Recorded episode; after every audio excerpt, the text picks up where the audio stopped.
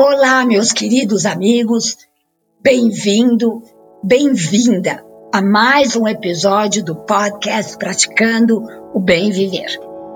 Eu sou Márcia De Luca e compartilho aqui semanalmente conhecimentos variados de yoga, meditação e ayurveda para inspirar você a trilhar os caminhos do bem viver e ainda gravando de casa. Tolerância e paciência. Ah, esses são valores que estão literalmente esquecidos entre nós, seres humanos. Com a correria do dia a dia, com o nível enorme de estresse em nossas vidas, não temos tempo de ser tolerantes ou pacientes, não é mesmo? Queremos tudo, absolutamente tudo, na mesma hora em que pensamos e do jeito que queremos. Não trazemos à mente que somos seres diferentes. Aliás, segundo Ayurveda, únicos e individuais. E, portanto, como tal, devemos ser tratados. Mas que falta esses valores nos fazem. A tolerância, no entanto, deve se tornar uma atitude positiva e não uma pura resignação, muitas vezes dolorosa. Esse valor deve ser aos poucos construído a partir do entendimento da natureza das pessoas e do relacionamento entre elas. Jamais poderemos encontrar todas as qualidades que gostamos em todas as pessoas, porque, como já vimos acima, e repito com ênfase, elas são diferentes e individuais. As pessoas podem até ser uma mistura do que gostamos ou deixamos de gostar, mas jamais serão exatamente como gostaríamos. E isso faz parte do nosso ego que julga e critica tudo e todos. O mesmo acontece com cada um de nós em relação aos outros. Nem todo mundo vai nos achar perfeitos. Não podemos contentar gregos e troianos ao mesmo tempo, Disso já sabemos.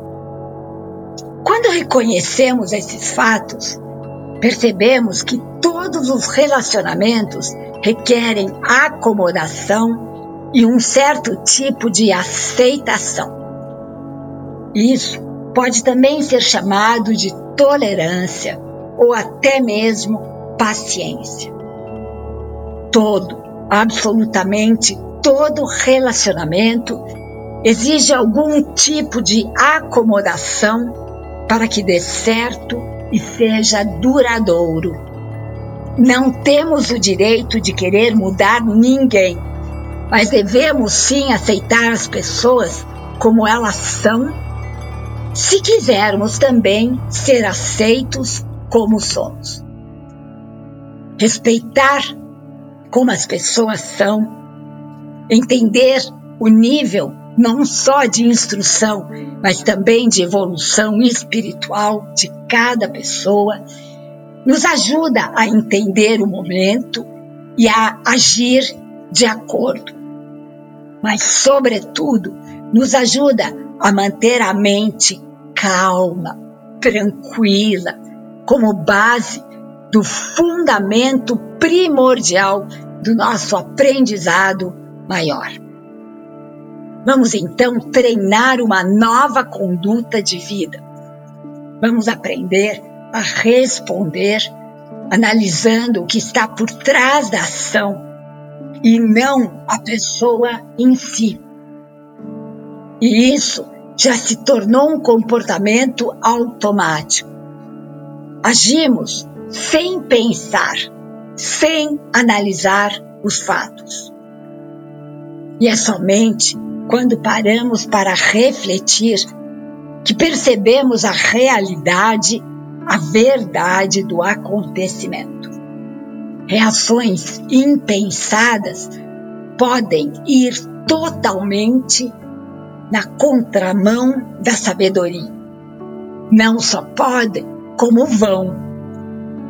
Essa atitude de analisarmos os fatos antes de agirmos deve se tornar um hábito natural e espontâneo. Mas até que isso aconteça, precisamos manter sempre a mente alerta para não errarmos novamente. Bem diz a Bíblia, orai e vigiai. E assim, aos poucos, vamos gravando em nossa memória celular um novo hábito que nos trará muitos benefícios. Ao evitarmos reações, somos livres para escolher nossas atitudes com mente calma e tranquila. No entanto, temos sempre que entender que o excesso de tolerância pode ser sinal de fraqueza. Temos que ser sempre assertivos e diretos, estabelecendo nossos limites, externando nossa maneira de ser e de pensar, sem querermos ser os donos da verdade. E tomando as atitudes cabíveis para o momento. Lembra que o caminho do meio é sempre o melhor? Aliás, os mestres da Índia nos ensinam que só devemos externar nossa opinião quando chamados para tanto. Uma pessoa evoluída responde a outra através de um comportamento elegante e compassivo.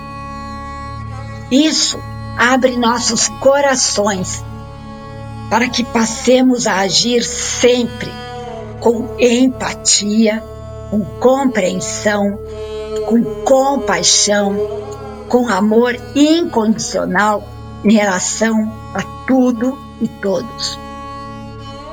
E quando houver uma massa crítica de pessoas agindo dessa maneira, sem dúvida, o mundo se tornará um lugar muito mais prazeroso para se viver.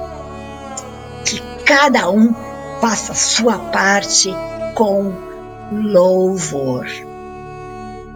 Relembrando ainda a notícia sobre a comunidade do despertar.